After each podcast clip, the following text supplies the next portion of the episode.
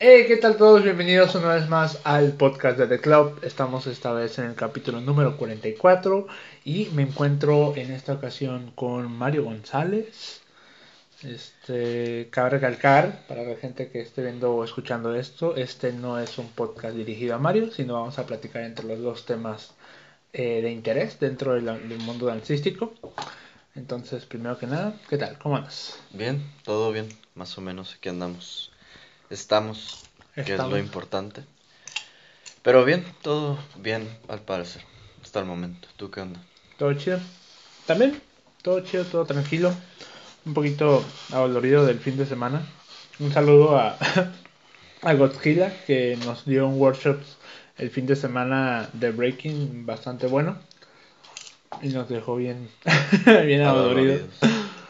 Sí, bueno, Estuvo padre. estuvo padre. Este, ahí en Círculo Libre, para que le caiga a la gente que, que no ha ido, la neta se pone muy bueno. Y está bueno el ambiente. Sí, la verdad, está impresio- Bueno, a mí me impresiona mucho el ver, por ejemplo, este espacio, o sea, cuando nos reunimos, el hecho de ver como, como a los, o sea, bailarines, ahora sí que del, del mismo, del mismo estilo, voy a decirle, en el sentido de breaking, ¿no? O sea, hay, diferentes b-boys, pero el hecho de cada, cómo cada uno baila se me hace como bien interesante. Y ya no solo eso, sino que, por ejemplo, al menos mis respetos y, un segundo saludo para Diego Gotzquila. Pero el vato maneja muy bien fundaciones de diferentes estilos, este, muy chido. Eh, pero muy, muy padre el, pues en este caso fue un, un workshop, ¿verdad? Fue como un taller urbano, o sea, el- literalmente en el parque. Parque La 8, por si no saben, cáiganle, la gente se pone bien pasado de lanza. Y sí, este, creo que podemos empezando, empezar comentando la anécdota de que llegaron eh, muchas personas trotando. Estuvo bien raro, porque no sé si eran como marinos, o no sé si eran como, no sé, la neta tenían mucha finta como de ser, este, policías pero chidos, ¿sabes cómo? De Estados Unidos. Y estuvo bien raro porque creo que eran como 40, Era 50. un montón. Eran un friego. Yo, la neta, yo estaba de espaldas. O sea, a mí no me tocó ver directamente la llegada. Ni, ni, ni me, da- me- no me daban ganas voltear a ver cuántos eran porque sentía que me iba a paniquear. Sí, Porque aparte se nos pusieron a un ladito. O sea, estábamos en medio y literalmente a dos pasos de ti, atrás de ti creo.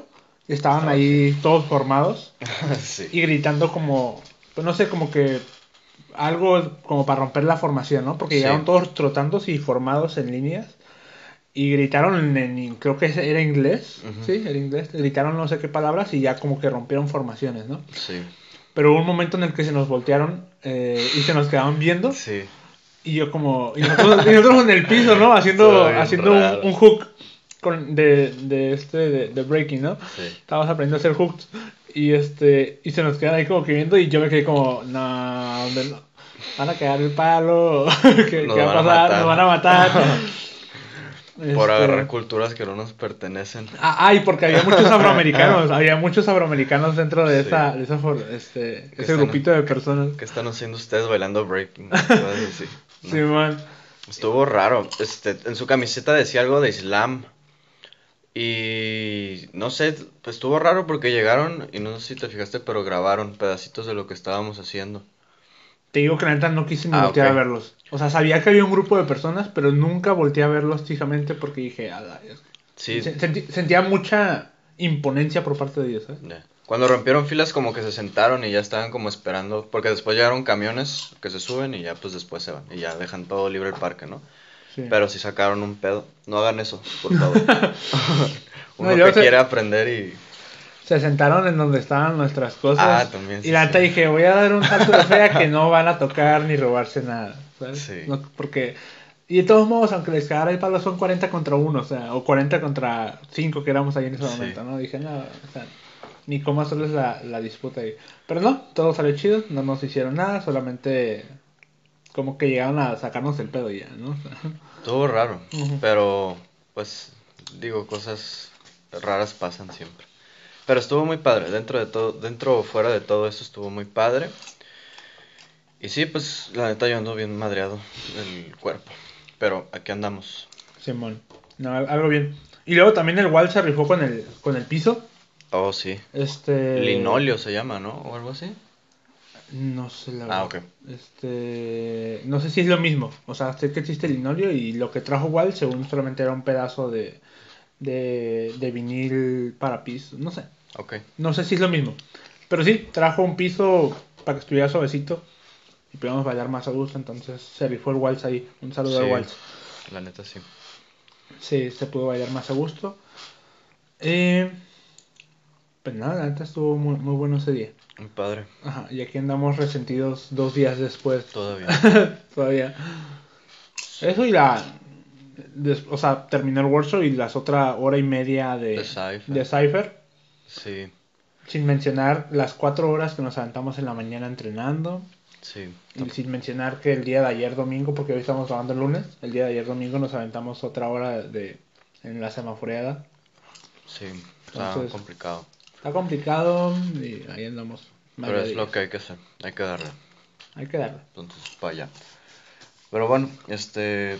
¿Qué te parece si empiezas tú poniendo el primer tema? Va, va, va. Bueno, para el día de hoy, que yo recuerde, acordamos dos temas en específico. No sé si sacamos más, pero si sale más, pues está bien, pedo. Sí. Le damos. Pero lo primero de lo primero es este un tema que a lo mejor hace mucho ruido. eh, y quiero comenzar hablando de que no es nuestra intención, creo yo, ni tirar hate, ni hacer malas interpretaciones. Vamos a intentar hablar de nuestra opinión en cuanto a lo que sabemos, en cuanto a lo que creemos, siempre desde la duda, pensando que a lo mejor alguien sabe más que nosotros y nos puede corregir en algo. eh, y con fuentes, ¿no? De, de, de dónde, de dónde proviene ese conocimiento. Ajá.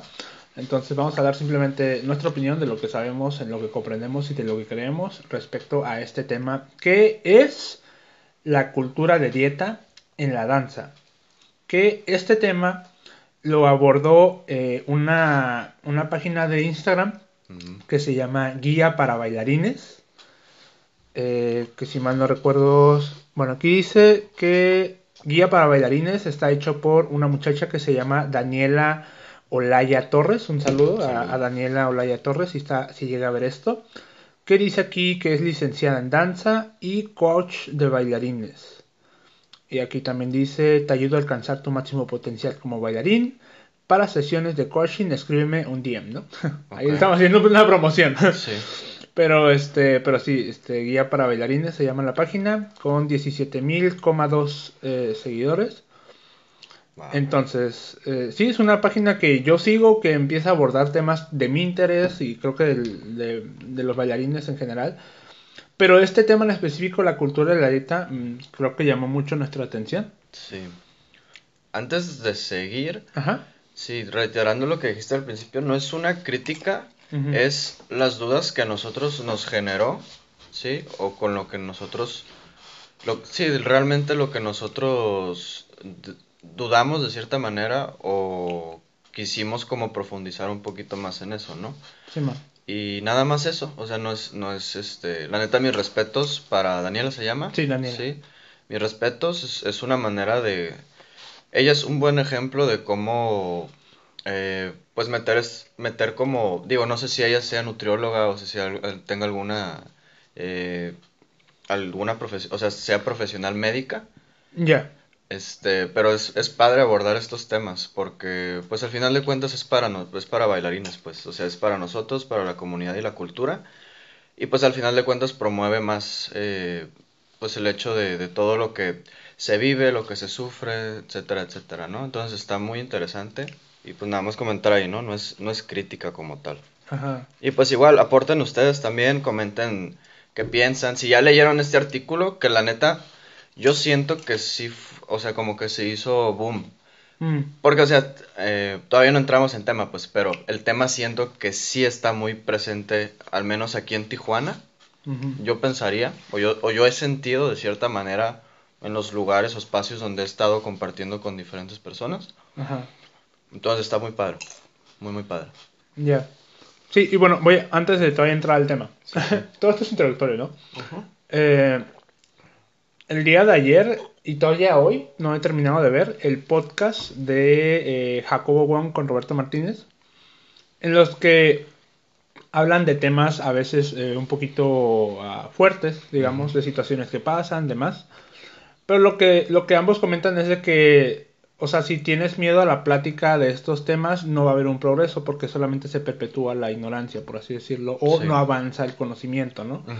Entonces, el hecho de hablar desde la desde los conocimientos que ya tengas, de alguna manera fuerza el, seguir compartiendo y aprendiendo de, ¿no? sí. Pero eh, Roberto creo que comentaba algo acerca de que siempre todo lo que se platique, que se platique desde la duda o desde la humildad, de sabes que yo no sé todo, ¿sabes? Y voy a hablar desde lo que sé, ¿no? Y ya de ahí en el futuro, pues ir progresando en el tema. Entonces, la idea es abordar temas eh, que a pesar de que no sepamos todo, podamos ir tomándolos... Eh, Mm, desde abordando desde nuestra perspectiva. nuestra perspectiva para ir avanzando en ese tema, ¿no? Va. Parece chido. Simón. Entonces, eh, comenzando esta, esta, este carrusel de que es de nueve diapositivas, las que tiene aquí este, esta publicación de la cultura de la dieta en la danza. Y voy a leer el primero, Dale. este para, para ver cómo podemos ir avanzando en esto. Dice, cultura de dieta eh, en la danza, ¿no? Y eh, ya de ahí lo que sigue, la segunda diapositiva dice cultura de dieta, sustantivo, entre paréntesis. Y luego dice, vivimos rodeados de la cultura de dieta y cada vez está más encubierta. Es un conjunto de creencias que, que muestran, barras, que muestran que el estar delgado te da más valor. Es algo deseable y significa estar sano.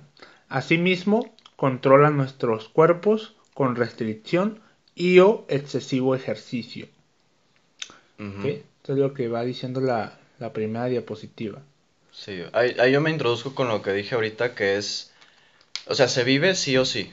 Sí. O sea, en, ahora sí que vamos culturalmente es dependiendo de dónde estemos, cómo se vive, pero yo creo que en todas partes se vive. Y hablando aquí en Tijuana, creo que sí se vive. Okay. Te digo por, te digo, me, me ha tocado estar con diferentes tipos de personas en estudios, en eventos, en ciphers. Y sí, sí está como muy presente esta parte, mm, esta parte, pues, como lo menciona el título de la cultura de la dieta, ¿no? Ok. Pero va. Hasta ahí todo, pues vamos a darle introducción a esto. La segunda diapositiva creo yo que es en la que más nos hizo ruido algunos temas, o bueno, algunas partes que se mencionan. Va, dale. Que dice, en la danza, tres puntos, dice, se pueden ver claramente varias de las ideas que propone la cultura de dieta, como por ejemplo, pensar que tener un cuerpo delgado es lo más adecuado. Punto número dos, creer que bajar de peso es cuestión de voluntad Punto número 3. Relacionar la delgadez con la salud y la gordura con la enfermedad.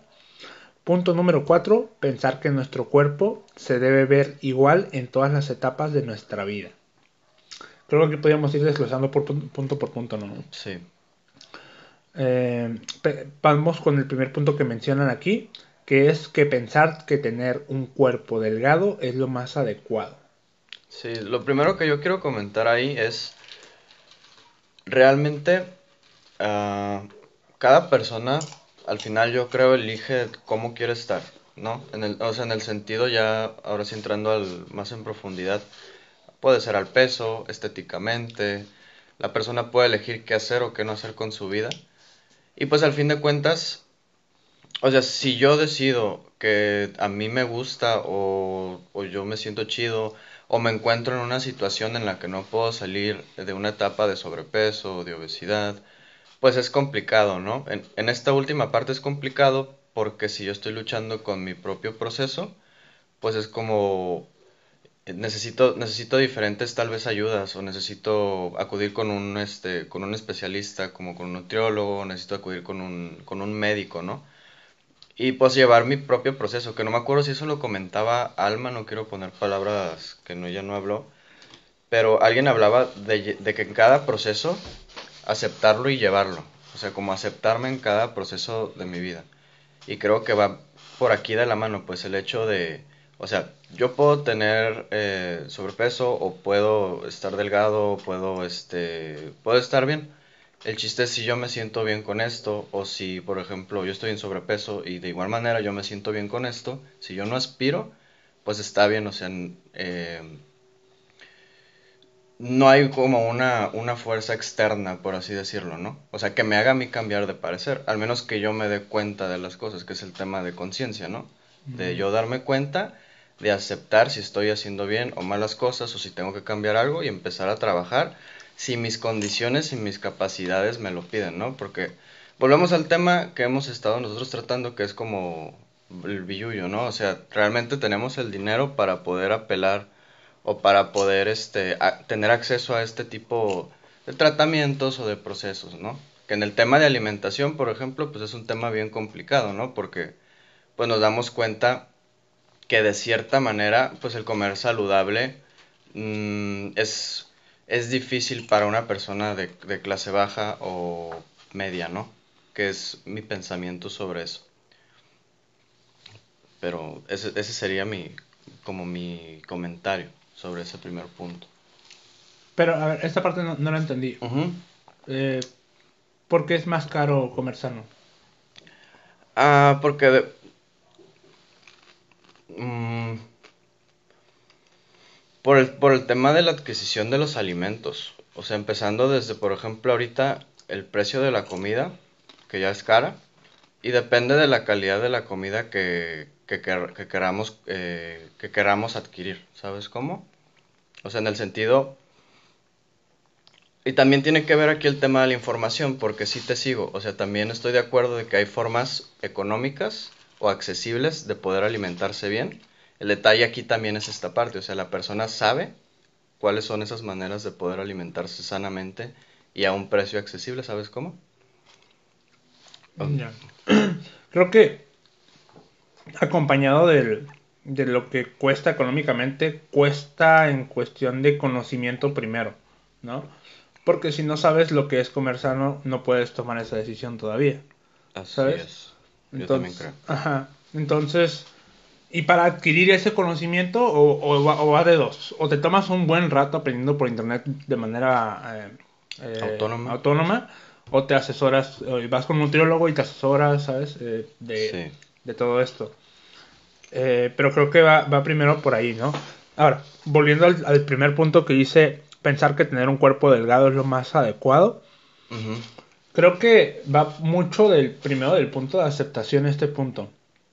O sea, eh, si, si, este punto va referido, por ejemplo, a que si yo estoy en un estado de sobrepeso y digo, no, es que tengo que estar delgado, tengo que estar delgado, ¿sabes? Porque es lo que debo ser, ¿sabes? Creo que ahí ya va un, un punto de autorrechazo personal y, y, poner en un pedestal el estar delgado, ¿no? Entonces ahí ya se vuelve a lo mejor un poco traumático o puede ser un poquito obsesivo cuando te fijas la meta desde ese punto. Sí. A diferencia de, ¿sabes qué? Yo acepto mi estado actual, yo comprendo que a lo mejor un estado mejor podría ser eh, bajar unos kilitos porque a lo mejor me permite, no sé, hacer una Ah, me, no, me facilita, no es que no puedas hacerlo en estado de obesidad o de, o de sobrepeso, pero me facilitaría más hacer alguna acrobacia, o me facilitaría, no sé, cargar mi propio peso para un paso de baile en el que ocupe cargar mi peso mucho más fácil, ¿me explico?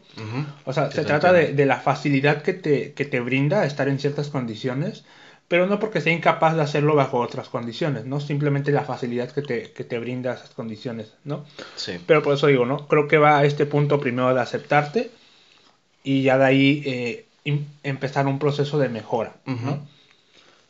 ¿Tú qué opinas ahí? Sí, este, vuelvo a lo mismo, eh, se trata... Se trata de si se, se tiene la, las condiciones y las capacidades, porque por ejemplo, yo, yo también podría empezar a hablar ahorita de, ah, no, pues sí, acéptate en, tu proceso y, y, vive tu vida. El detalle es si no tienes los recursos, si no tienes las... Es que no sé si decirle habilidades, pero me refiero más como a, a, este entendimiento o a este bienestar psicológico. O sea, para que yo pueda estar estable psicológicamente, para yo poder entender que lo que necesito o tengo que hacer la situación en la que estoy ahorita y a dónde quiero llegar. No sé si me entiendes. Entonces depende mucho como de toda esta plenitud o de toda esta eh, capacidad, lo mencionaría yo. Y sí, te sigo, te sigo completamente. Ok, vamos al punto número 2 que dice creer que bajar de peso es cuestión de voluntad. Y es a lo, que hablamos también un poquito ahorita, ¿no? De que sí, a lo mejor todo el mundo tiene la opción de elegir lo que quiera hacer con su vida. Eh, pero es lo que primero tú dices, ¿no? Es las condiciones en las que estás. Ya no es tanto elegir tú que quieras hacerlo o no quieras hacerlo. Es de que a lo mejor sí quieres, pero las cuestiones económicas, las cuestiones de conocimiento que tienes no te permiten lograr ese objetivo. Sí. ¿no? O incluso el entorno social, social y familiar en el que estás. Porque ¿qué pasa si en tu casa todos los fines de semana comen, o todos los días comen pura comida, pues digamos, preparada o, este, o de ahí afuera? Eh, ¿Cómo vas a medir el gasto calórico de ahí de una comida que no preparaste tú? O más si se la pasan comprando postres, comida ultra palatable. Y con ultra palatable me refiero a que tiene mucho sabor y que tiende a ser adictivo, como lo que son ah, alimentos altos en azúcar o altos en sal, ¿no? Que son como muy, muy ricos y que te dan más ganas de seguirlos consumiendo por ese, por ese, por ese ultra sabor que tiene, ¿no? Ok. ¿Ultra qué dijiste? Ultra palatables. Palatables, O muy palatables, ¿no? Mm. Eh, me refiero con, la sensación que tiene en el paladar, ¿no? Paladar, ok. Eh, creo. ese, no estoy tan seguro, pero... Aquí, aquí le damos la razón, o sea, porque lo que menciona es que no se trata de... O sea, tiene que ver la voluntad, pero yo creo que primero vienen las, de nuevo, las condiciones, las capacidades, y después viene el proceso de voluntad, ¿no? O al revés, también se puede, es que es dependiendo como de cada persona, ¿no? Sí, es que cada situación va a ser muy diferente, ¿no? Yo creo, o sea, Tú puedes tener toda la voluntad del mundo para hacerlo, pero si tu familia no te apoya, por ejemplo, porque a lo mejor tú eres una persona dependiente de tu familia, entonces a lo mejor tú quieres bajar de peso y comer eh, sanamente y cuidarte, pero tú no eres el que compra el mandado. Entonces, si tu familia no quiere comprar el mandado de los alimentos que tú quieres comer para mejorar en ese aspecto, no va a suceder. Sí. ¿Sí? O, en dado caso que fuera eh, una persona mayor que sí compra sus alimentos, pero a lo mejor por trabajo no tiene el tiempo de preparárselos. Que esa es otra. Ajá, ajá. O que su vida social no, no, se lo permite porque, no sé, típico que trabajas en oficina y los jefes como premio te dan pizza, ¿no? No ah, sé. ¿Sabes? O sea, que de repente en, las, en los trabajos te dan como premio comida que está muy rica y entonces como que, oye, me pones esto enfrente y cómo le hago para rechazarlo si tengo hambre también, ¿no? Sí, sí.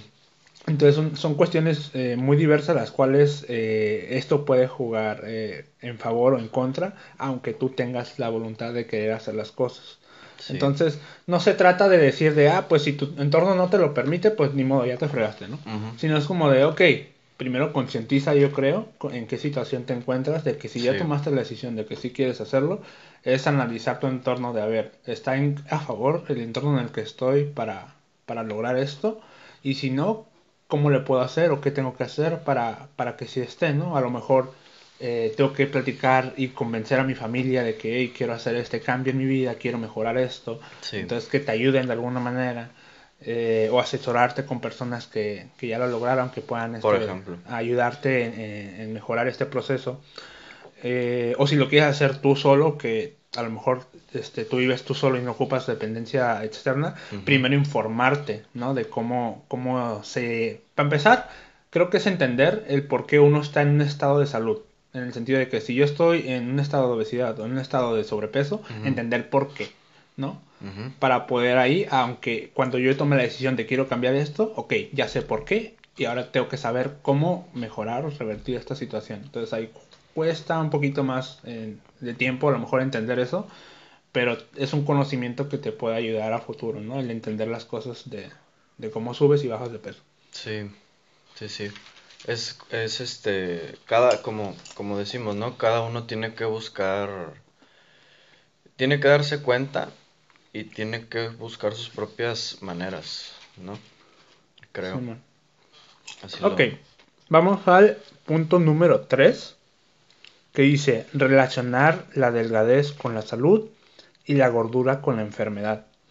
Este, en lo personal, fue el que más me hizo como dudar en mi cabeza, ¿no? Ok. Que hablamos de nuevo, todo esto lo hablamos desde la duda y desde, desde el intentar entender o qué no entendemos y tratar de desglosarlo, ¿no? Eh, a mí en lo personal, yo sí relaciono un poquito más la delgadez con la salud y la gordura la, la, la relaciono un poquito más con la enfermedad. Ok. Eh, ojo, no siempre es así. O sea, va a haber casos de que la persona, por más delgada que esté, a lo mejor tiene un montón de enfermedades encima. Y, la, y al revés también, que la persona, aunque esté muy, muy gorda o muy eh, en un estado de sobrepeso, puede estar perfectamente sano. El detalle es las probabilidades que hay entre cada uno. ¿Me explico? Sí, y sí. la. Y este. Sí, o sea, la, la probabilidad de que, ok, si ahorita tú estás en un estado de sobrepeso y estás completamente sano, la pregunta es cuánto tiempo. O qué probabilidad tienes en ese estado de desarrollar una enfermedad versus una persona que está delgada desarrollar la misma enfermedad, ¿no? Sí, sí. Creo yo. ¿Tú qué opinas ahí? Sí, este. Igual comenten ustedes, si están viendo hasta aquí, comenten eh, si pueden ir primero a ver el, el- el carrusel, o sea, intentar leerlo, entenderlo, y ya si nos pueden comentar como otra cosa que ustedes vean que se nos está pasando, o si es otra perspectiva que nosotros no estamos viendo, pues también no, se vale. Yo encontré un, este, un artículo que se llama ¿Existe el obeso sano? Mm. Eh, es de José Luis Griega, Griera Borrás y José Contreras Hilbert de la, de la Universidad de Hipertensión y Factores de Riesgo en Madrid. Entonces lo que comentan aquí son tres puntos importantes. El primero, lo voy a leer para citándolo, es Ajá. no todos los obesos tienen que considerarse como individuos patológicos. Esto pues se refiere a que, o sea, no todas las personas con, como lo dice, con obesidad eh, real, realmente o de primera instancia significa que ya por ser obeso se desarrolla una enfermedad, ¿no? Correcto. Patología pues es la ciencia que estudia las enfermedades, ¿no? O es la ciencia que estudia pues todo, sí, todas las enfermedades, ¿no? Entonces, entien- entiendo esta parte, pues, o sea, no por el hecho de llegar a una etapa de obesidad, significa que ya automáticamente, o sea, literalmente del día uno ya desarrollé yo mis, mis enfermedades, ¿no? Ya tengo diabetes, ya tengo hipertensión, ya tengo etcétera. Sí.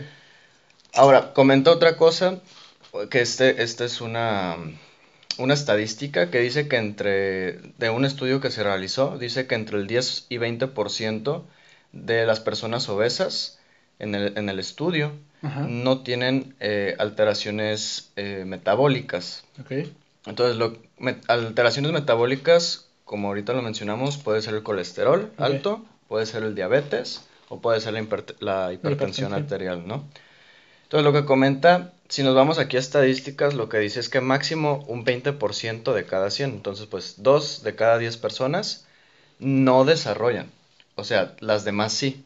Dos de cada diez personas. Dos de cada 10 personas no desarrollan eh, problemas problemas. De, perdón. metabólicos, Metabólicos. Ajá, refiriéndonos ya específicamente a todos esos.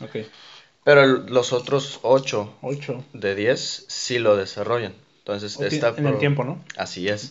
Entonces, esta probabilidad pues sí está medio fea porque pues ahora sí que es mayoría la que sí puede tender. Correcto. Porque cuando, cuando abordamos aquí, por ejemplo, el tema de enfermedades y el tema, por ejemplo, de peso, de obesidad, de sobrepeso, etcétera, estamos hablando de riesgos, o sea, de probabilidades, de qué tan probable o qué tanto riesgo hay de que pueda suceder esto, ¿no? Entonces, por eso se basa, o me baso en este estudio.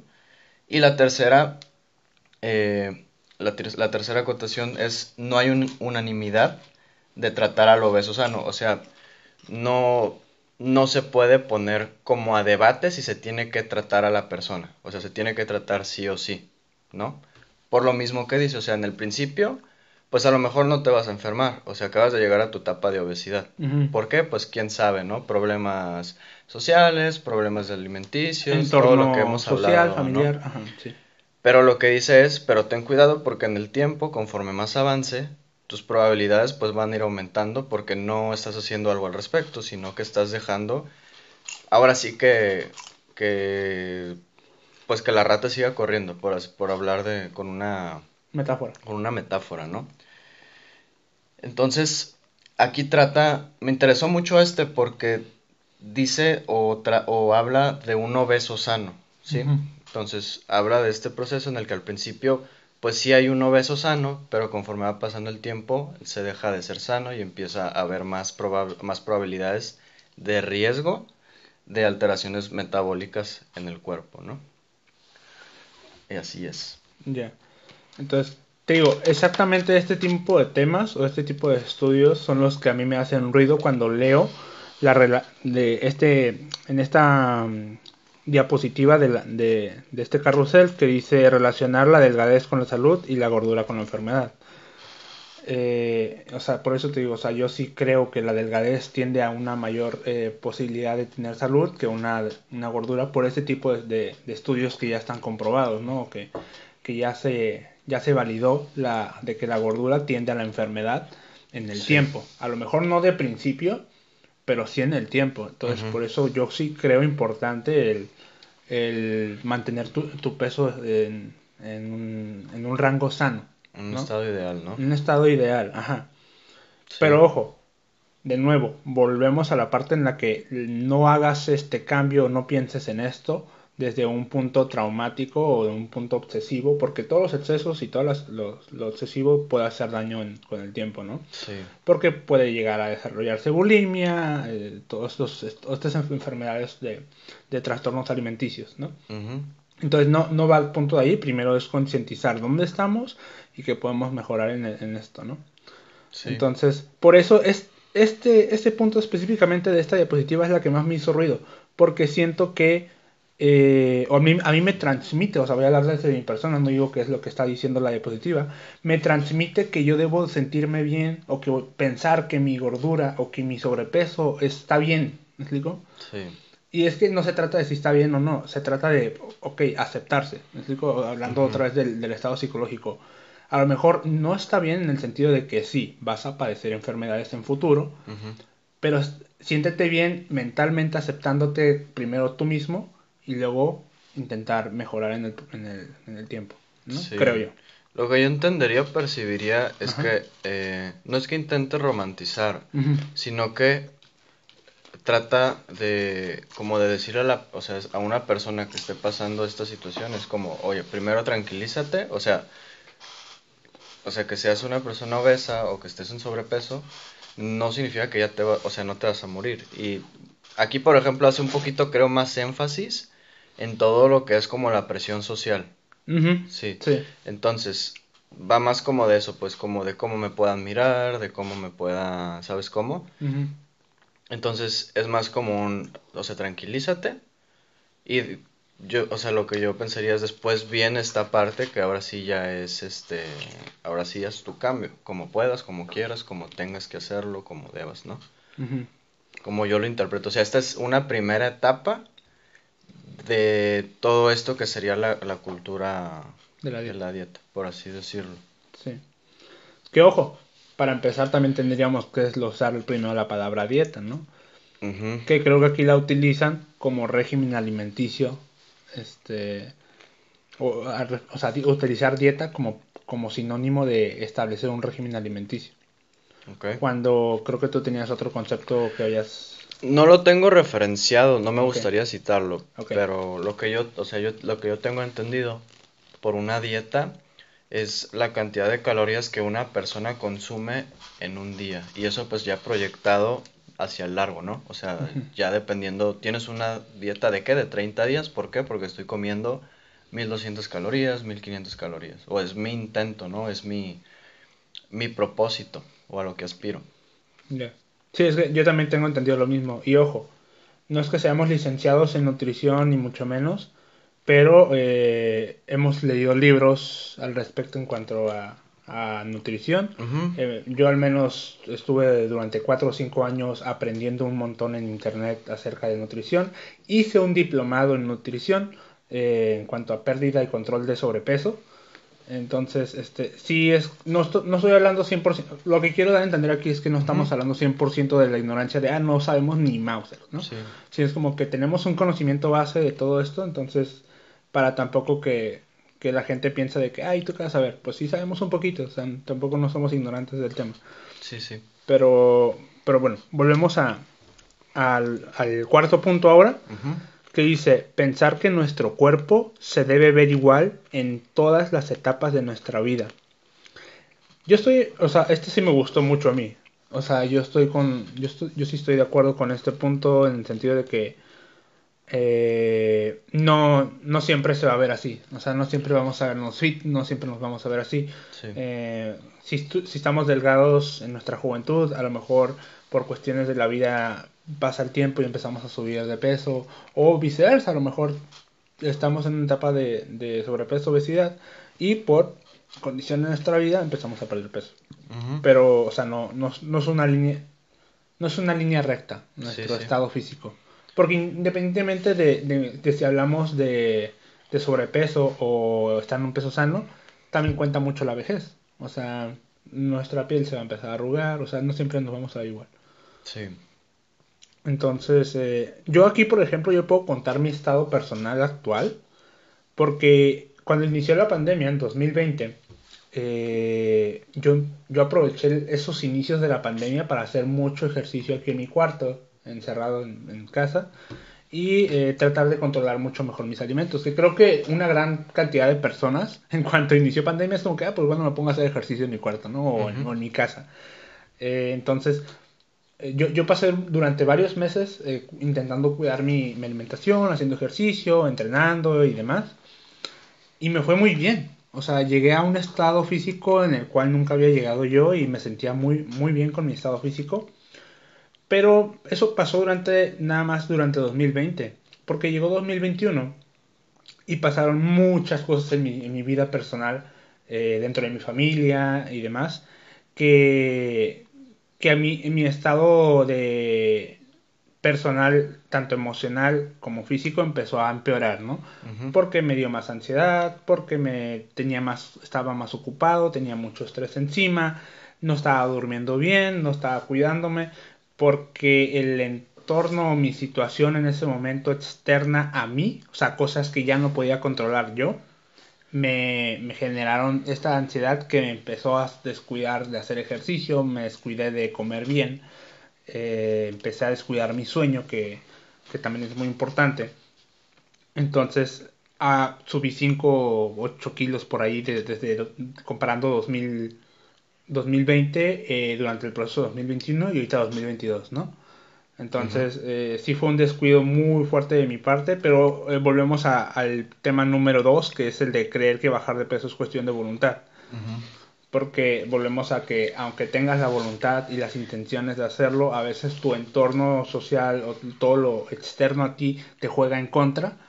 Y a lo mejor durante ese periodo, esa etapa, no vas a poder lograrlo. Pero pues, te digo, ¿no? Es, es aspirar a, a un futuro seguir mejorando. Sí. ¿Tú qué opinas aquí de este punto de pensar que nuestro cuerpo se debe ver igual en todas nuestras etapas de nuestra vida? No, pues sí te sigo. La neta es que ah, pues vamos cambiando con el tiempo.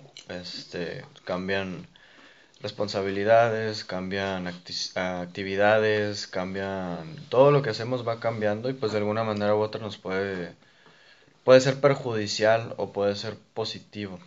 ¿no? O sea, el hecho de que llegue una etapa en la que yo descubro que a mí me gusta bailar o me gusta hacer ejercicio, este, pues me va a beneficiar de alguna manera, ¿no? Porque si a mí me gusta hacer ejercicio y esto tiene beneficios positivos este, para, para mi persona, pues está chido, ¿no?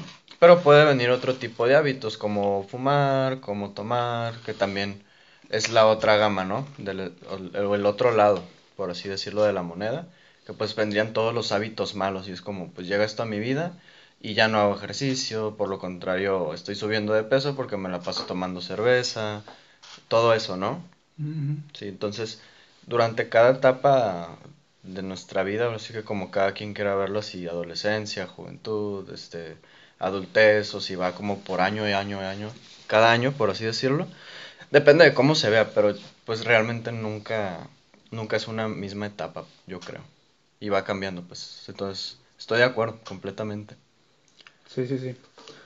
Va, vamos a la siguiente diapositiva. Que dice frases que provienen de la cultura de dieta.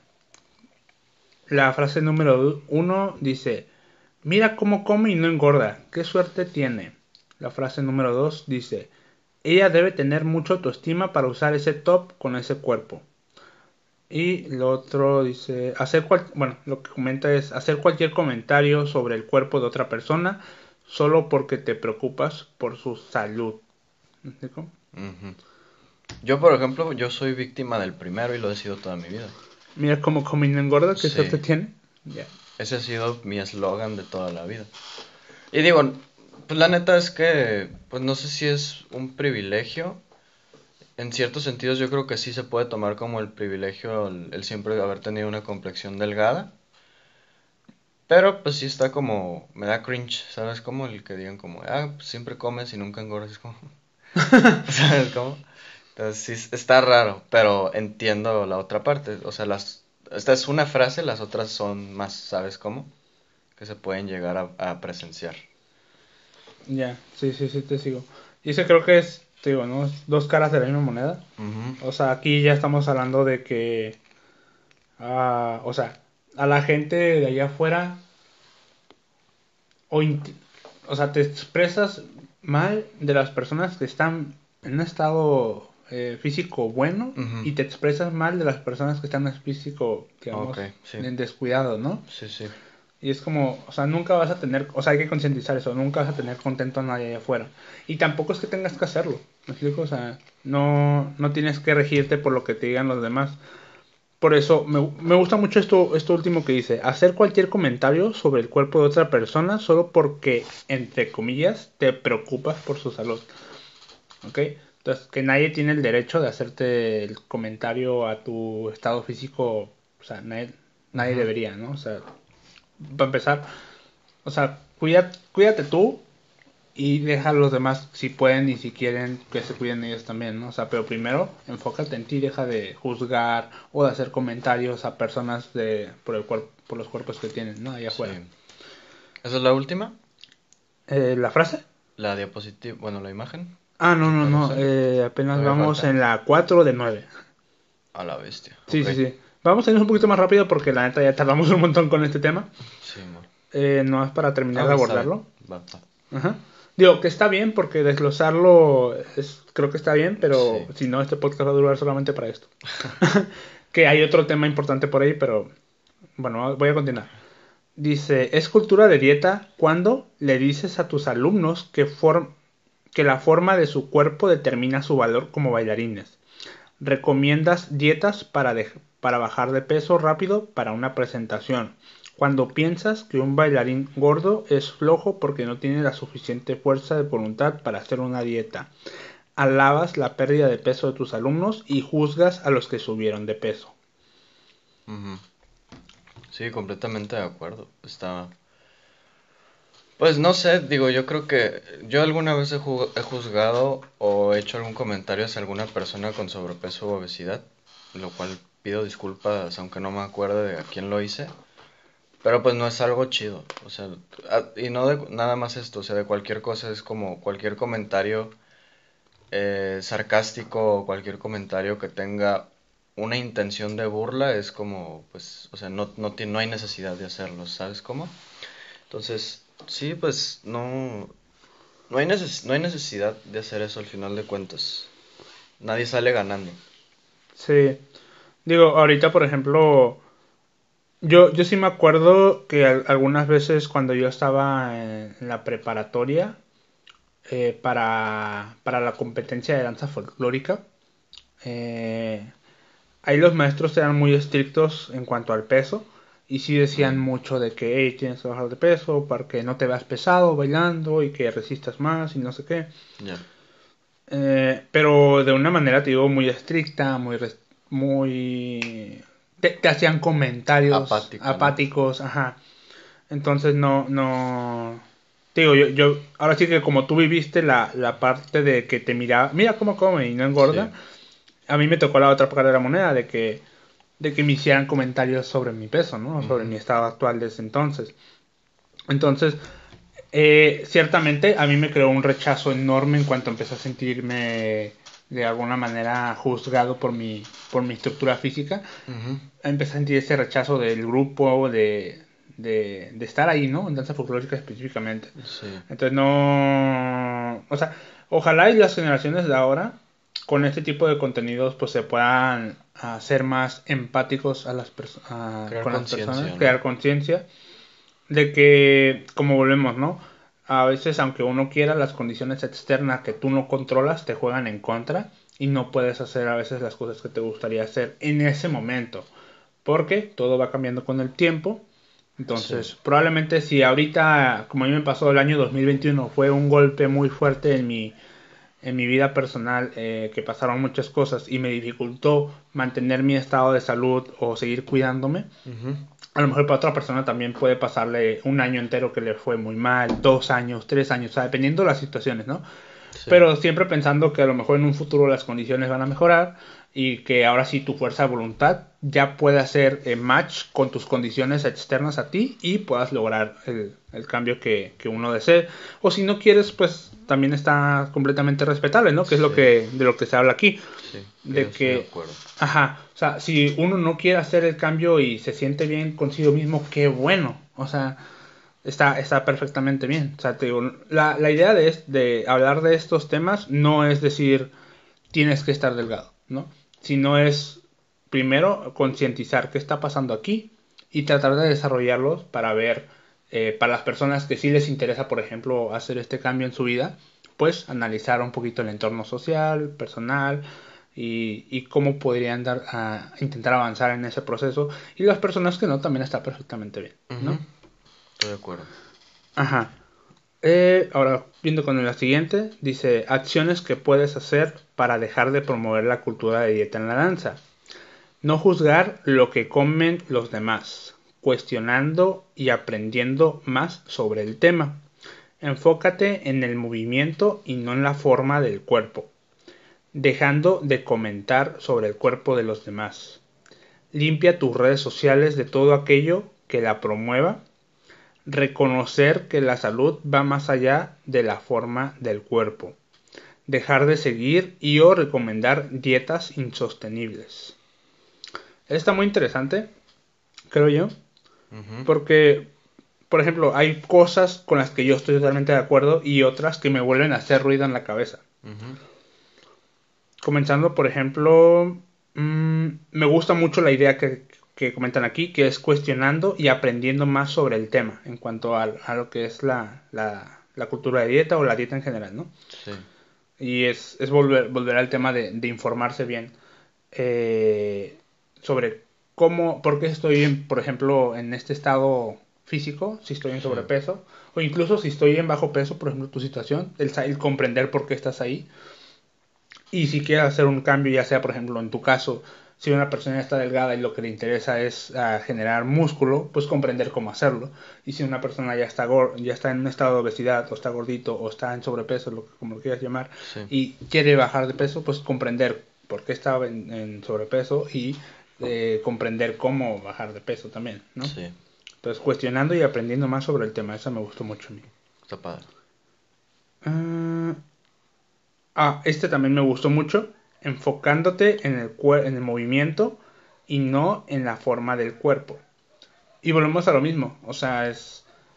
Eh, ah, de lo que hablamos al inicio era de que ah, todas las personas en todas las estructuras físicas pueden lograr, yo creo, eh, alguna acrobacia, alguna maniobra.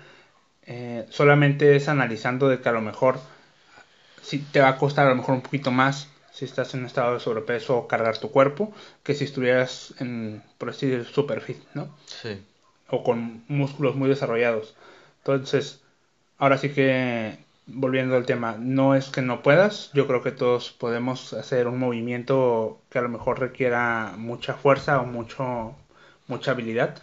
Entonces, enfocarse en el movimiento, no en el cuerpo, pero yo creo que concientizando que a lo mejor se me haría más fácil estar en un estado de delgadas, creo yo. ¿Tú qué opinas ahí? Sí. Se me hace muy bonita esa, pues no sé si es frase o nada más es como comentario o, pues no sé, ¿qué, dice el, tema como tal? Acciones, que debes hacer para dejar de promover la cultura de dieta. Enfócate en el movimiento y no en la forma del cuerpo. Enfócate en el movimiento y no en la forma, ok.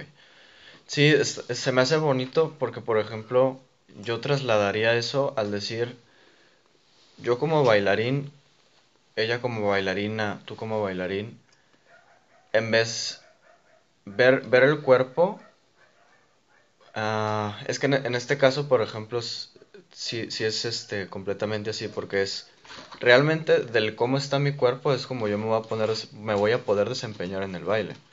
O sea, si yo tengo contracturas, si imagínate que mañana me tienen que cortar el brazo o una pierna, es como van a ser mis retos, o sea, es como mi capacidad corporal o mi capacidad física, ¿no?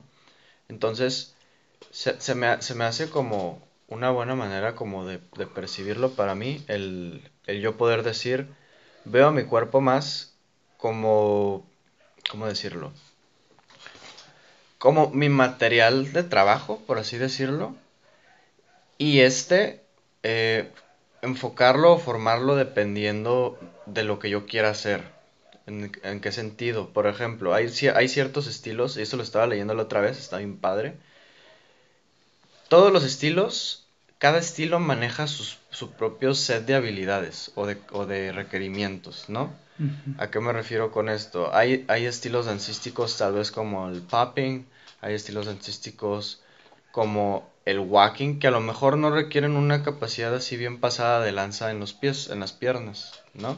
A lo mejor bailando con brazos, haciendo pops aquí arriba, se me da bien, no tengo que acudir al suelo.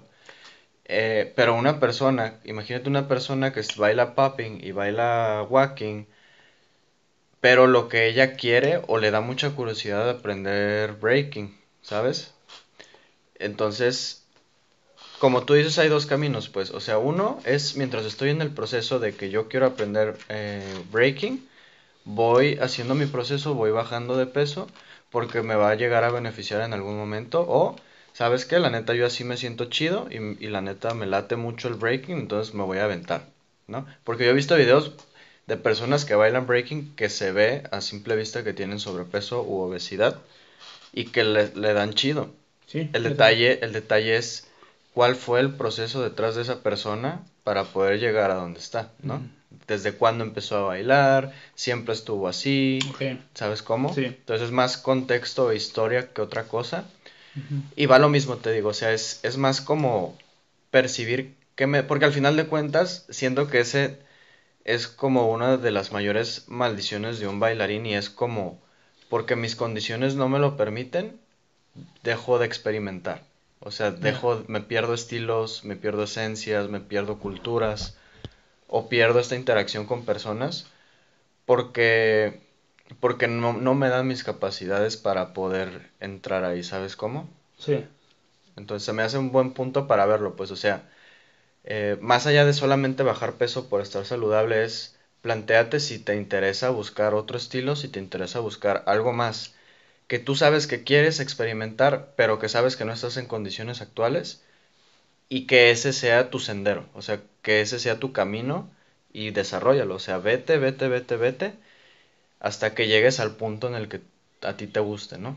Ya al final pues te darás cuenta, ah, pues no me gustaba tanto como realmente me, me di cuenta, pero pues ya estoy en un estado más saludable, o ¿sabes cómo? Entonces, siento yo que es, es como una manera de desarrollarlo o verlo. Sí. Y por ejemplo, algo que a mí me hace ruido, volvemos otra vez, es, dice, reconocer que la salud va más allá de la forma del cuerpo. Estoy de acuerdo, pero de nuevo, no, no me gustaría que este tipo de palabras las romanticen personas eh, pensando que por estar en un estado de sobrepeso o de obesidad eh, significa estar saludable toda la vida porque volvemos al estudio que tenemos aquí que, que tú acabas de citar, que dice que 8 de cada 10 personas en sobrepeso o obesidad tienden a desarrollar enfermedades metabólicas y que los otros dos, o a lo mejor no, o a lo mejor simplemente en ese momento del estudio no pasó, ¿no? Que podía ser que en el tiempo también. Entonces es como... Sí, o sea, yo sigo totalmente que la salud va más allá de la forma del cuerpo, pero no por eso romantizar que el cuerpo en un estado de obesidad o sobrepeso es saludable, siempre, porque puede que con el tiempo pase este tipo de situaciones en base a este estudio que acabas de citar, ¿no?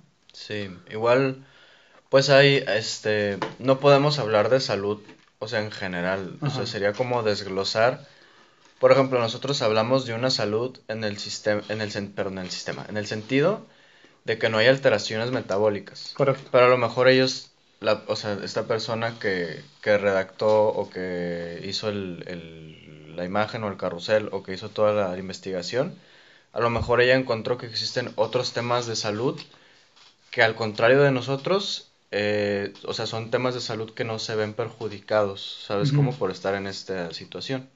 Entonces es como unir informaciones para poder, al final de cuentas, tomar decisiones o poder desarrollar. Y pues ya eso depende de cada uno, ¿no?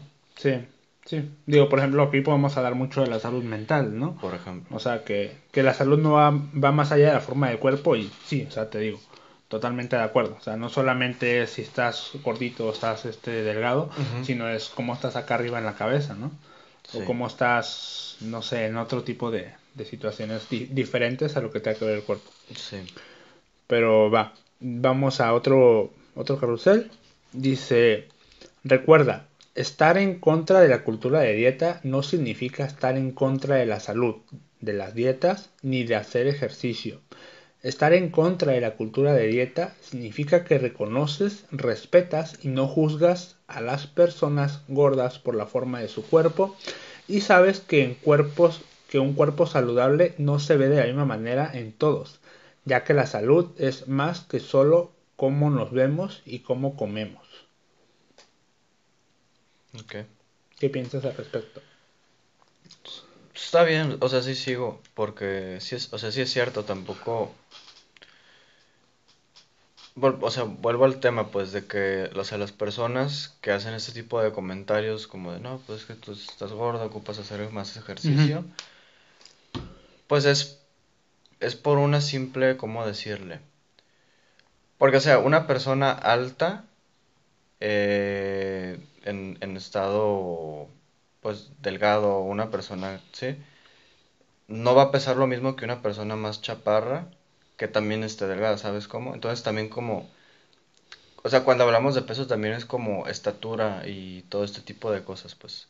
Pero al final, o sea, aquí, aquí el enfoque eh, creo que va más en, por el tema de salud, pues, ¿sabes cómo?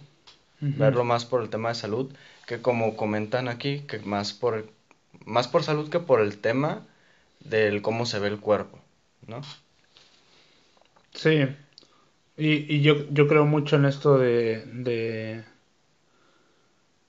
de estar en contra de la cultura de dieta significa que reconoces y respetas y no juzgas a las personas por la forma de su cuerpo.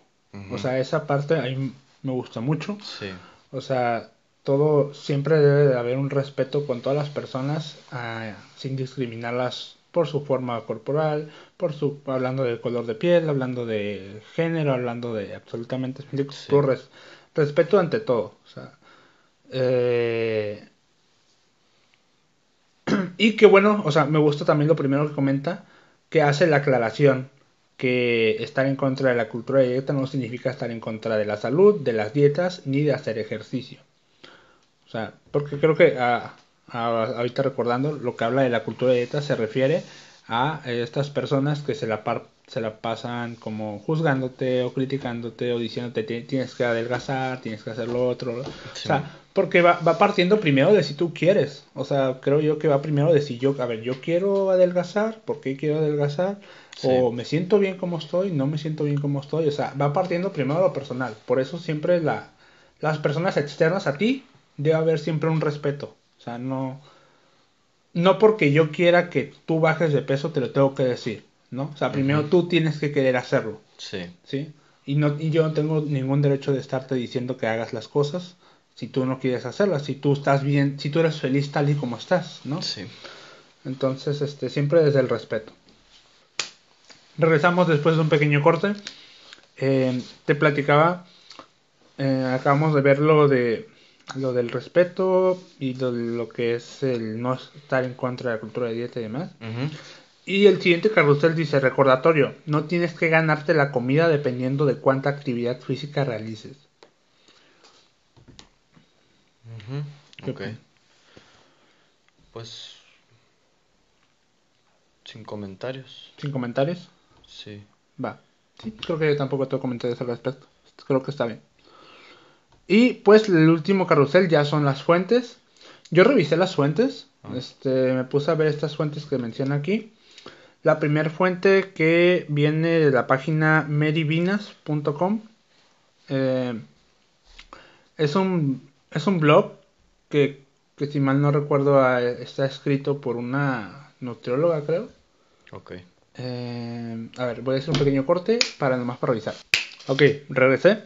Eh, no, de hecho, en la página no dice qué profesionalismo tiene. En la parte en la que dice quién soy, dice soy Merivinas y te dice que te va a ayudar a, a mejorar tu, tu estado emocional, de salud y no sé qué. Eh. Entonces está, está un poquito raro. Porque realmente no, no veo que, que este... ¿Cómo se dice? Pues especialización o profesión tiene, ¿no? Exactamente, entonces está un poquito raro. El otro, que es el de Therapy es, ese me encontré que es una empresa, es una empresa que te vende eh, coaching mental, Ah. más que nada. Ajá, como para terapias. y- y entonces, no sé, me llama un poquito la atención porque que hagan este tipo de...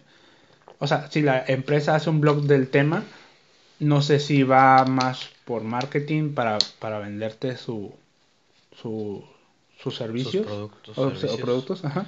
Ya. O si realmente sí tienen como la intención de ayudar. O las dos, ¿no? También se vale. Sí. Y el último, que es eh, de la página de consaludmental.org, Ujú. y es un PDF que se llama Guía gordo de Gordofobia, de la gordofobia, creo. Ok. Eh, está hecho, creo que por. eh, está hecho en 2020, creo que dice que era en octubre, y era como las.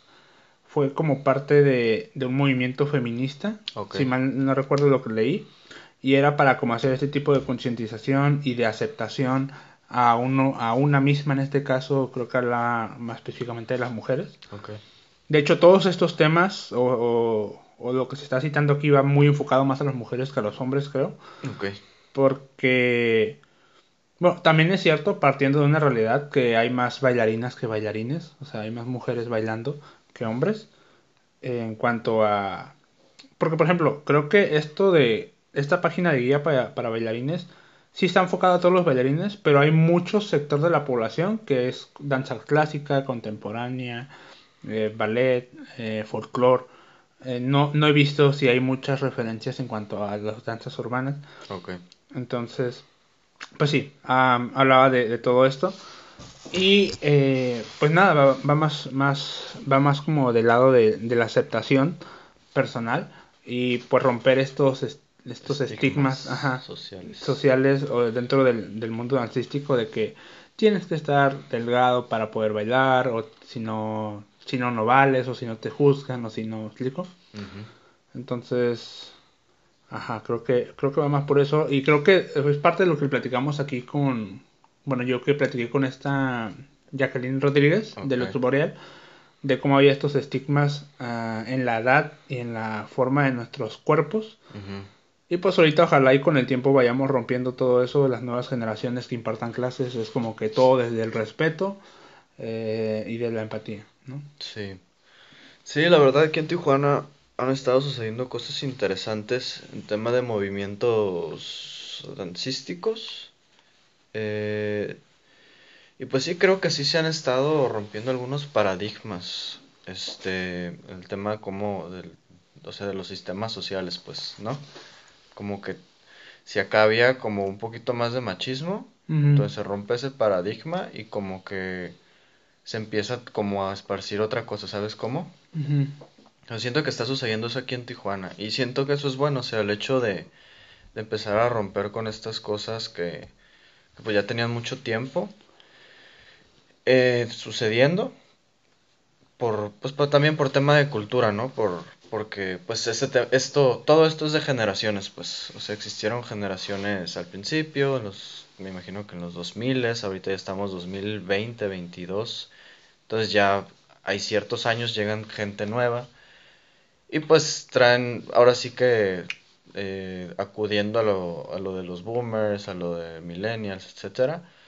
Pues yo, yo siento siento que se utiliza más, más como, como de burla ese tema, ¿sí? Lo usan como más como para burla de, ah, pues yo soy boom, yo soy este boomer y yo soy y tú eres millennial, ¿no? Y tú eres de vidrio.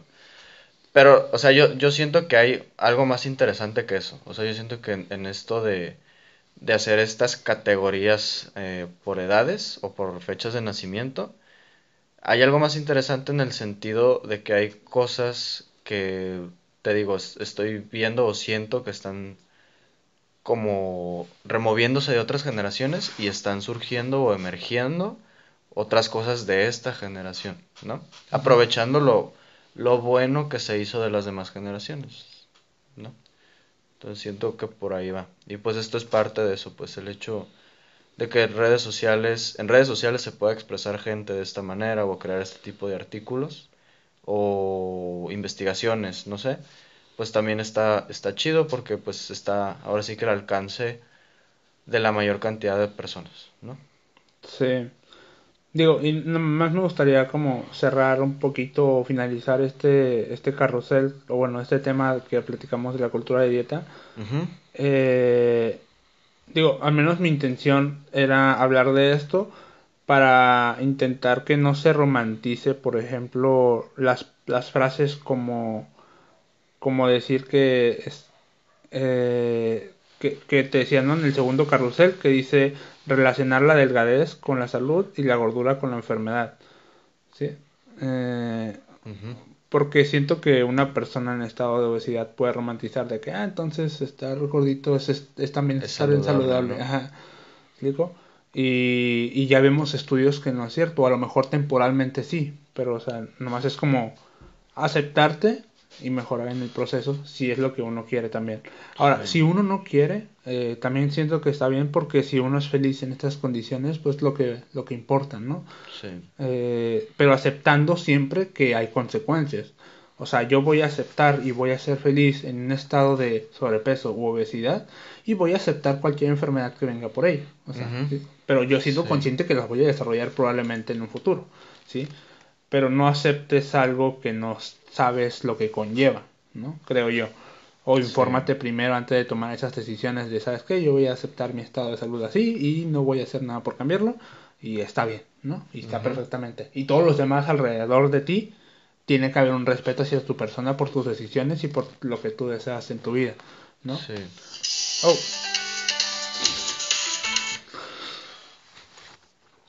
Y sí. Ok. Sí, siempre y cuando este, en este caso la persona que ponemos en, en el spot también tenga respeto hacia los demás y no quiera como llegar a moverles el tapete a todos, ¿sabes cómo?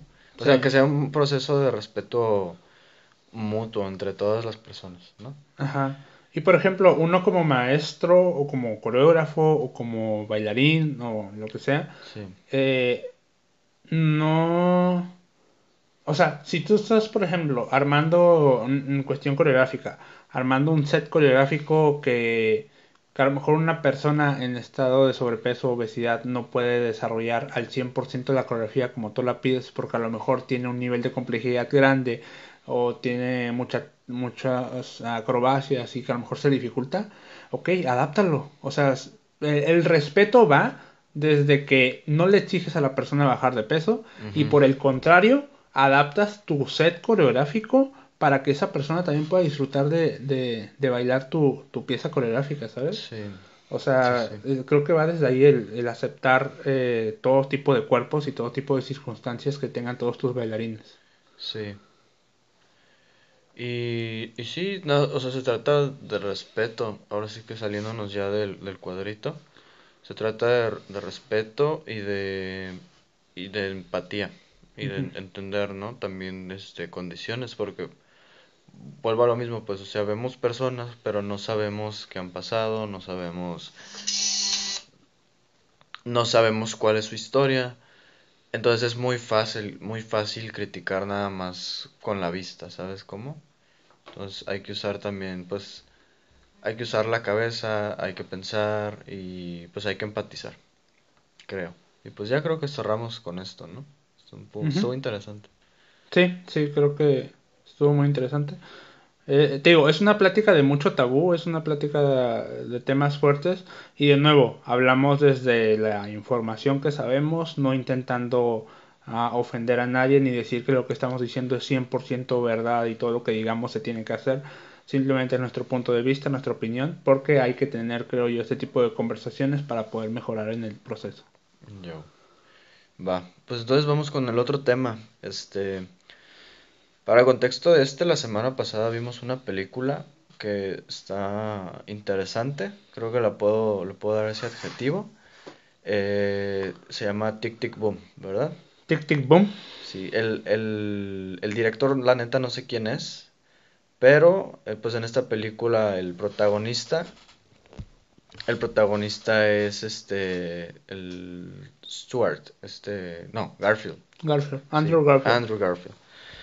Entonces, eh, si no la han visto, sálganse, vayan a verla y ya regresan después porque si hay... Va, a haber spoilers. Entonces, vayan a verla, la neta, sí, yo sí se las recomiendo, no sé si tú también, pero sí se las recomiendo y más hacia personas que están dedicadas o están intentando dedicarse al arte, no, no voy a decir danza, voy a decir arte. Y la, la neta, la película sí deja mucho que pensar, mucho para concientizar y para volverla a ver. Siento que es una película que se tiene que ver varias veces. Sí, y más por cómo está hecha porque hay como muchos cortes y transiciones que te quedas como, aguanta, me estoy mareando un poquito, porque hacen como como que está contando la historia y luego te remonta otra vez a la historia como lo que está sucediendo y luego se sale otra vez y es como la persona hablando de lo que está sucediendo en la historia y hay como cortes ahí que juegan mucho entonces a veces eh, te revuelve yo creo que sí es una película que hay que ver como dos mínimo dos veces mínimo para para ver como lo que te hayas perdido eh, volverlo a agarrar. Y ya si quieres una tercera o cuarta, yo creo que también no está de más. El único detalle es que a lo mejor está un poquito larga. Eh, dura dos horas y media aproximadamente, creo. Sí. Entonces sí, sí es una película que, que a lo mejor y no te las dos veces seguidas en el mismo día. Yo creo que no indagamos en la película. O sea, no, no contamos la película, sino vámonos más como al... Al mensaje, A comentar las cosas que nos parecieron así como interesantes. Ok. Va. Pues bueno, como dijo Mario, el contexto es... Eh, o sea, lo que nos llamó mucho la atención es que se aborda el tema de vivir del arte, ¿no? Primero, en este caso. Creo, creo que eso es... Ah, a lo mejor tiene muchas premisas, pero siento que es de las más importantes o de las más sobresalientes, porque como que se da toda la película, ¿no? Sí. Y lo abordamos aquí en el podcast porque creo que muchos de los bailarines su sueño es vivir de la danza, entonces la danza es un arte y al menos yo mientras miraba la película, a pesar de que no era no abordaban la danza como tal dentro de la película, abordaban el arte y me identifiqué completamente en muchas muchas partes de, de las escenas de lo, de lo que estaba sucediendo ahí. Entonces por eso quisimos abordarlo aquí en el, en el podcast un poquito. Entonces, en la película sucede mucho eh, que hay como muchos eh, bloqueos mentales, muchas eh, dudas eh, de, de, lo que se está haciendo, sí. Ajá, de, de, si lo que está haciendo es correcto. Y, por ejemplo, creo que el nombre, Tic Tic Boom, viene de cuestión del tiempo. Yo también pensaría eso. Ajá. o, al menos es lo que, lo que me da como referencia el nombre y lo que va sucediendo en la película, ¿no? Porque todo el tiempo es como contrarreloj. Sí. Eh, voy, voy, a hablar un poquito de la película y es que Andrew Garfield interpretando a Jonathan Lemon, creo que se llama, o Lemon, algo así, que, es, que es un artista que vivió eh, hasta sus 35, 36 años, creo. Si mal no recuerdo, o sea, creo que Tic Tic Boom es una adaptación de la vida de un artista que sí vivió, o sea, que sí existió. ¿No? Eh, que habla, o sea, esta persona, este artista, eh, murió a sus 35 años, si mal no recuerdo lo que leí por ahí la biografía en internet. Y eh, la película está hecha en, en 1990, cuando el artista cumplía sus 30 años. El artista murió en 1996. Entonces creo que o iba a cumplir los 36 o, o tenía 35, si mal no recuerdo. Entonces, eh, Andrew Garfield interpretaba la desesperación que sentía de cumplir 30 años y no haber logrado todavía el objetivo de vivir o de monetizar su arte. Y creo que ese es un miedo con el que muchos, o una presión con la que muchos viven, o yo al menos sí la vivo, ajá, de que se va el tiempo, o bueno, no es que se va el tiempo, es que el tiempo continúa. Y es como, ¿en qué momento eh, el arte va a ser sostenible en mi vida para yo este, seguir dedicándome en ella, ¿no? En cuanto a económicamente hablando. Sí, este, primero que todo, la neta, mis respetos para Andrew Garfield. la neta, es un actor súper... La verdad es de mis actores favoritos. O sea, no, no soy tan, tan así de, de meñique alzado, de, decir como, ah, yo conozco toda su trayectoria.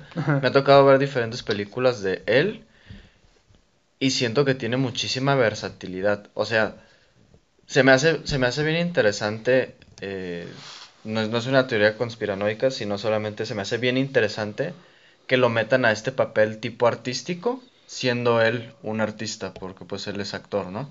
Y no sé si algo más, porque pues creo que en, diferentes películas llega a bailar, canta, porque en la, en la peli vimos, la vimos doblada, pero en la película original pues son las voces originales. De hecho, aún doblada, respetaron la parte ah, de, de, cuando cantaba, lo manejaban todo con la voz original en inglés. Y la neta está bien pasado de lanza. Entonces, mis respetos para este vato. Eh, y te digo, se me hace, se me hace muy, muy chido, muy bonito que lo pongan. Es, o sea, siendo el artista, que lo pongan a interpretar a un artista, ¿no?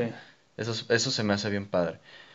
Ya yendo al tema de, de vivir del arte, pues sí, como te digo, siento que es de las premisas principales porque toda la película suceden este, muchas, muchas muchas cosas. Por ejemplo, el hecho de dónde vive. O sea, por ejemplo, no, no se puede... ¿Cómo decirlo? Digo, también es, tema de... Es tema de... ¿Cómo decirlo? Pues geográfico. O sea, aquí en Tijuana pues se viven las clases. O sea, la clase baja, media y alta de una manera. A lo mejor allá donde se grabó, no sé si era en Nueva York este... Desconozco, no me acuerdo de verdad la ubicación de, la... alguna parte de Estados Unidos, pero yo pensaría que las clases allá se manejan de cierta manera diferentes. Entonces, empezando por ejemplo por la estructura del departamento o de la casa, pues eh, son cosas como muy icónicas que se ven solamente allá, ¿sabes cómo? Que solamente aparecen en películas, porque yo al menos aquí en Tijuana nunca he visto una casa que esté parecida a ese tipo de casas específicamente. Entonces, a lo que voy es, por ejemplo, él, él tiene mucho esta batalla consistente en el dinero, en el sentido, creo que no se, no se toca tanto el tema de que esté como con la comida, o sea, que esté batallando por comida, pero sí, por ejemplo, tiene problemas de electricidad porque le cortan la luz, tiene problemas, creo, con la línea telefónica o algo así, no recuerdo. Y y suceden como muchas cosas durante la película. O sea, el hecho de cómo vas a pagar. Ah, la renta. La renta. Que le habían llegado un desastre de recibos y de. Sí, de facturas. Ajá. Y, y de órdenes de desalojo, creo que era. Entonces está. Se me hace bien complicado pensar eso. Este, gracias a Dios y, y, digo, afortunadamente a lo mejor no es mi situación ahorita. Pero, o sea, ya entrando un poquito más o, o, yo personalmente identificando un poquito más la película, ya con algo personal, sí se me haría como bien difícil. O sea, imagínate como uno estar intentando vivir del baile y por ejemplo, baile ya hablando de, de lo que nosotros hacemos y traer todas estas cosas en la cabeza. O sea, imagínate este, saber, saber o estar consciente de que se debe renta, saber o estar consciente de que se corta la luz. Entonces es como como una, nunca hay descanso, nunca hay, hay un momento de paz, ¿sabes cómo? Y lo que también se me hace bonito es, es cómo, de cierta manera, yo pensaría, o me da a entender la película, que el arte también es su manera de desahogarse de eso, porque si te fijas también hay fiestas y todo eso. Entonces como, ah, X ahorita, ¿no? Ahorita voy a tirar fiesta y ya al día siguiente es como que, o sea, ya fuera de la de la resaca de la cerveza viene la resaca de todas las responsabilidades y las preocupaciones. Entonces está bien complicado. No, y luego está, está más complicado porque también dentro de la película hay un entorno en el que hay personas que te, te juzgan o que no están de acuerdo con, con que se pueda vivir del arte. Y por ejemplo, en este caso, Andrew Garfield dentro de la película tiene un mejor amigo que se llama Michael, Michael. que te aborda dentro de la película que él fue su mejor amigo desde se- sexto, quinto de primaria, creo que dicen, y que ahí hasta la fecha, hasta sus 30 años, seguían siendo mejores amigos, que los dos estuvieron estudiando artes, pero que Michael se fue por la parte de, de la mercadotecnia, o sea, se fue como a donde había dinero en el sentido de que Sí. ya no voy a hacer arte visual a lo que yo sienta, sino a lo que el pu- a lo que la A lo que pegue. a lo que demanda la, la, la sociedad, ¿no? O sea, si tengo que hacer publicidad para venderte un producto nocivo para la salud, lo voy a hacer, ¿sabes? Sí. Entonces, como a- en este, en- dentro de la película pasa que Michael, este, vive una vida eh, de lujos, o sea, tiene un carro, tiene un departamento bien chido, ¿me Se viste Se viste elegante. bien, elegante, ajá, no le falta dinero.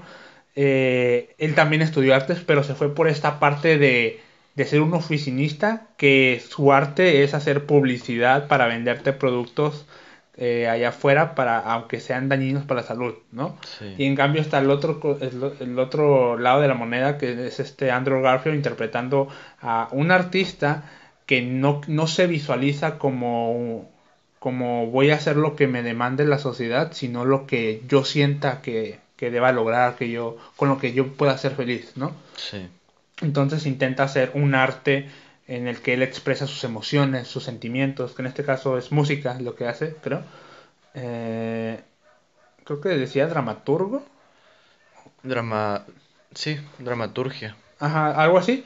Entonces, eh, son dos caras de la moneda y te muestra cómo el, el mejor amigo siempre lo ha apoyado, pero pues a pesar de que siempre lo ha apoyado, él decidió irse por este lado donde había más dinero, ¿no? O-. Donde el dinero ya era seguro, que es algo con lo que a veces eh, los artistas vivimos, ¿no? De que a veces el dinero no es que sea un, un ¿cómo se dice? Un, un salario. O sea, a veces no, a veces es más lo que tú haces, lo que tú creas, lo que lo monetiza. Sí. Y eso no siempre es un salario de línea recta, sino es como que a lo mejor a veces una obra que tú vendiste se te va muy bien, pero a lo mejor la siguiente obra te va muy mal, ¿no? Entonces como que un sub y baja en este, en este, en esta carrera a veces. Entonces me hizo muy interesante abordar esos temas porque el amigo intentándolo ayudar de salir sus, de sus condiciones económicas, eh, digamos, deplorables o que estaban en decreción, Sí. eh, lo invita a que forme parte de, de- de- de la compañía en la que él está, este, para que todo ese talento artístico lo aproveche dentro de la compañía, pero Sí. haciendo cosas que moralmente o éticamente no estaban ni de acuerdo con nadie, creo yo, ni de acuerdo con la, con la ética moral que tenía Andrew Garfield en su papel, ¿no? Sí, esa parte está bien padre. Ah, esa parte está bien chida. Porque incluso los de la empresa le decían, tienes mucho talento, no sé qué, en unos ejercicios que hacían, ¿no? Y luego ya cuando te ponen una situación de que véndeme este producto que es nocivo para la salud, pero no le digas que es nocivo para la, la salud, véndemelo diciendo todo lo bueno que, que sí es, ¿no? Sí. Y es como que él se quedó de bestia, pero el producto hace esto, lo otro, te va a matar básicamente. Y es como quieren que utilice mis habilidades artísticas para venderte esto. a- es como que ahí el vato pues choca, ¿no? O sea, aunque le van a pagar un montón por, por hacer ese tipo de publicidad Sí. eh, con su arte, dice, no, yo no hago esto, o sea, yo no me... Yo no, yo no haría esto con lo que sé. Y Sí. pasa, y, y va procediendo la película y es como que llega un punto en el que dice, ¿sabes qué? Lo voy a hacer porque ocupa dinero, ¿no? En ese momento. Y todos es como que aguanta, aguanta, o sea, tú no vas a ser feliz haciendo esto, ¿no? O sea, es como, no sé, es una película que, que te, creo yo, te, te lleva a... O, o bueno, yo, yo como me identifico, ¿no? ¿En qué punto pinto la línea de ocupo tanto dinero que voy a dejar a un lado mi moral ética eh, para con tal de conseguir el dinero que quiero, ¿no? Sí. Y es como, no sé, jue- juega un montón con este de que no voy a hacer esto y luego sí lo voy a hacer porque lo ocupo, o sea, es como, wow, o sea, ¿cuándo abandonas tu sueño por, por el dinero? Sí, sí, es- ese tema no, no lo había como aterrizado, pero sí, sí tiene el tema de principios y valores dentro del arte. Es algo, primero que todo, yo creo personal, el cómo cada uno rige el- sus límites, voy a Ujú. llamarle, el cuándo hago esto y cuándo no hago esto, o qué hago y qué no hago. Eh, entonces, está bien interesante esa parte porque, porque es- sí maneja como un ejercicio de conciencia en el sentido de que ver a este vato pasando por este proceso donde dijo, o a lo, mejor o a lo mejor pues fue una decisión, ¿no? El hecho de, de haber, decirle, haberle dicho a Michael de, ah, sí, sí voy a entrar. Entonces es como, ya hubo un proceso de aceptación, o sea, ya no es si puedo, ya no es si quiero o si, o si debo, sino que es necesito, ¿no? O sea, tengo que trabajar en esto. Y como tú dices, al llegar a esta parte donde le empiezan a tirar todo esto que, me, o sea, me da a entender que va en contra de su, de su papel de principios, de principios y valores. También, también tienes esta parte, pues, de cómo cada uno plantea qué hace y qué no hace dependiendo de... Porque también se puede trasladar al baile, o sea, qué está uno dispuesto a hacer para poder ganar dinero de esto y qué no está dispuesto a hacer, ¿no? Que, que siento que es también un ejercicio bien importante. Porque a veces yo, yo siento o creería que en la vida de todos hay oportunidades que se dan y que a ciegas se aprovechan o que se toman, pero no hay, no hay, no hay una, ¿cómo decirlo? No hay una referencia, no hay un punto en el que llegue y me pongo a analizar la propuesta dependiendo de mis principios, valores, de lo que quiero o de etcétera, de mis objetivos y a, y a partir de ahí ya puedo decir sí o no o sí, pero esto, o no, y pues nunca, ¿no? Entonces, también te digo, siento que es un ejercicio que, todos deberíamos hacer, que es como, o sea, literalmente basarnos en, lo que sí haríamos y en lo que no haríamos, para poder, pues ya no ser más óptimos, sino hacer como más efectiva nuestra toma de decisiones, ¿no? Y no tardarnos, a lo mejor tres meses, en poder decir, ay, es que ya, es que no, nunca quise hacer esto, ¿sabes cómo? Ajá. Sí, está, está bien complicado. Y luego, no solamente es el único tema que se aborda, sino que, por ejemplo, se aborda el tema de, de que Andrew Garfield dentro de la, de la película tiene una novia que eh, también es artista, pero es en otro ámbito artístico. De hecho, ella sí es bailarina. Este, la, novia sí es bailarina. Y a ella le ofrecen un trabajo eh, de, como bailarina y tiene que tomar la decisión de si tomar el trabajo o no porque para empezar es en otra ciudad, está muy lejos y es un trabajo de tiempo completo.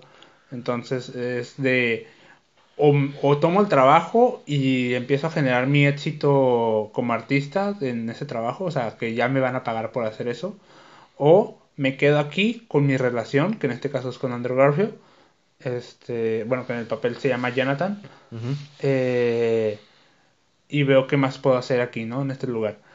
Y eh, Andrew Garfield está como que no puedo pensar en, en que si, si, vas a tomar esa decisión o no, porque como va contra reloj en que tiene que crear una obra que va a exponer este, para ver si esa obra la vende y logra vivir del de su arte o no. Entonces como que hay un despapalle mental ahí, ¿no? Y es como, y es, como, o sea, leí una, una, una reseña y te aborda mucho el el cómo el artista tiende, o bueno, cuando va empezando en este, en este ámbito de intentar vivir de la danza, o bueno, del arte en general, es cómo pones tus prioridades y tus límites, ¿no? O sea, si tu prioridad en este, en este camino primero es eh, sentar tus bases o sentar este tu, tu ¿cómo se dice? ¿Conocimiento? No, no, no, o sea, tu estabilidad económica con, lo que haces en, artísticamente es qué tan dispuesto estás a dejar de lado otras relaciones, ya sea familiares, amorosas o, o no sé, de amigos, ¿me explico? Es como cuál es la prioridad en, en ese preciso momento de tu vida, ¿no? Y en este caso Andrew Garfield estaba tan enfocado en hacer, sacar adelante su proyecto de, de, pues, con lo que va a intentar vivir de su arte, que no le dio el tiempo a la, a la novia para, para ayudarla a, a, responder esta pregunta de si me voy a trabajar de esto o me quedo contigo, ¿no? Sí. Porque la novia también lo presiona en el sentido de que, pero ¿qué pasa si no logras vivir del arte tú? O sea, ¿qué va a pasar conmigo? ¿Qué va a pasar con nosotros? Sí. ¿Sí? Entonces como que, es, te digo, es toda una película que te pone en todo tipo de contextos que una persona que intenta vivir de su arte llega a identificarse fácilmente por todo lo que, lo que está sucediendo ahí, ¿no? en cuestión económica, en cuestión de, de, de tentaciones de aceptar un trabajo con el cual no vas a ser feliz, pero te va a generar dinero, o en cuestión de la moral, de qué, qué, tanto, qué tanto usarías tu arte para monetizarlo por algo con lo que no estás de acuerdo y qué tanto sí aceptarías hacerlo, ¿no? O el qué harías, o qué, sacrificarías eh, o qué prioridades tenías en tu vida en cuanto a tus relaciones o a la administración de tu tiempo allá afuera en comparación con lo que intentas hacer con tu arte, ¿no? O sea, es como un montón de, situaciones que te quedas, wow, o sea, sí, sí me identifico, sí, sí, sí paso por eso, la discriminación que hay afuera, y sobre todo porque la película está hecha en los años 90, o sea, 1990, que ahorita, en 2022, que estamos grabando esto, pues ya es más aceptable o, o hay más respeto o empatía a las personas que intentan a, tomar su vida en rumbos que no te dicta la sociedad que tienes que hacer, ¿no? Sí. Eh, pero en aquel entonces, en los 90, a lo mejor no estaba tan aceptado todavía todo esto. Y aparte, el hecho de estar en los 90 y con 30 años, o sea, la presión eh, social que hay en tu edad de que tienes 30 y todavía no generas dinero para vivir, o sea, es como, hay una presión social ahí también que, que, no sé si ahorita, bueno, yo, yo, yo no es que la viva, solamente es como yo me la autoimpongo en el sentido de que a mayor presión me ponga yo, a lo mejor yo puedo salir adelante más rápido, no sé, ¿no? Pero sí es como que sí existe. Entonces te digo, la película es una bomba de referencias con las cuales yo me identifico, creo yo. Sí. ¿Tú qué opinas? Sí, creo que ya para cerrar, este, así como comentabas, el tema de la lucha contra la ansiedad siento que está muy presente también el hecho de todas las decisiones que tiene que tomar bajo la presión de todo lo que está viviendo durante la película. Y siento que es un, un estado constante de, de, ansiedad y estrés en la, en, en la misma, pues en la cinta, porque suceden tantas cosas y a lo mejor como que... Y, y siento que esto pasa, o sea, realmente en, en la vida, pues uno digamos que tiene, empieza el día con tres preocupaciones, a lo mejor se resuelve una, sigue el día transcurriendo y dos se olvidan y luego surgen otras cuatro. ¿Y sabes cómo? Entonces es como un juego de, de sube y baja en el que se van minimizando y se van minimizando y otra vez como que vuelven a subir dependiendo de, pues ahora sí que es tic tic boom, ¿no? O sea, dependiendo de cuánto tiempo tenga uno para poder resolver las situaciones, pues es como, como tiene que actuar.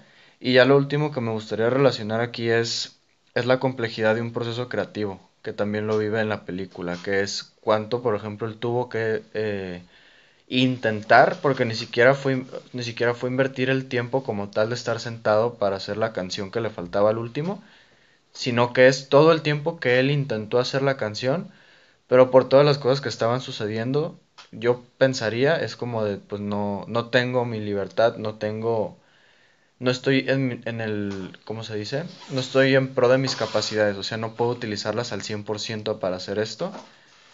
Y vive, por eso también voy como al tema de la ansiedad, o sea, el hecho de no poder terminar ese trabajo y que lo, lo acaba terminando creo que la noche anterior o el mismo día, algo así y es, pues hasta ese momento puede encontrar paz en esa preocupación, ¿no? Y todavía están todas las demás.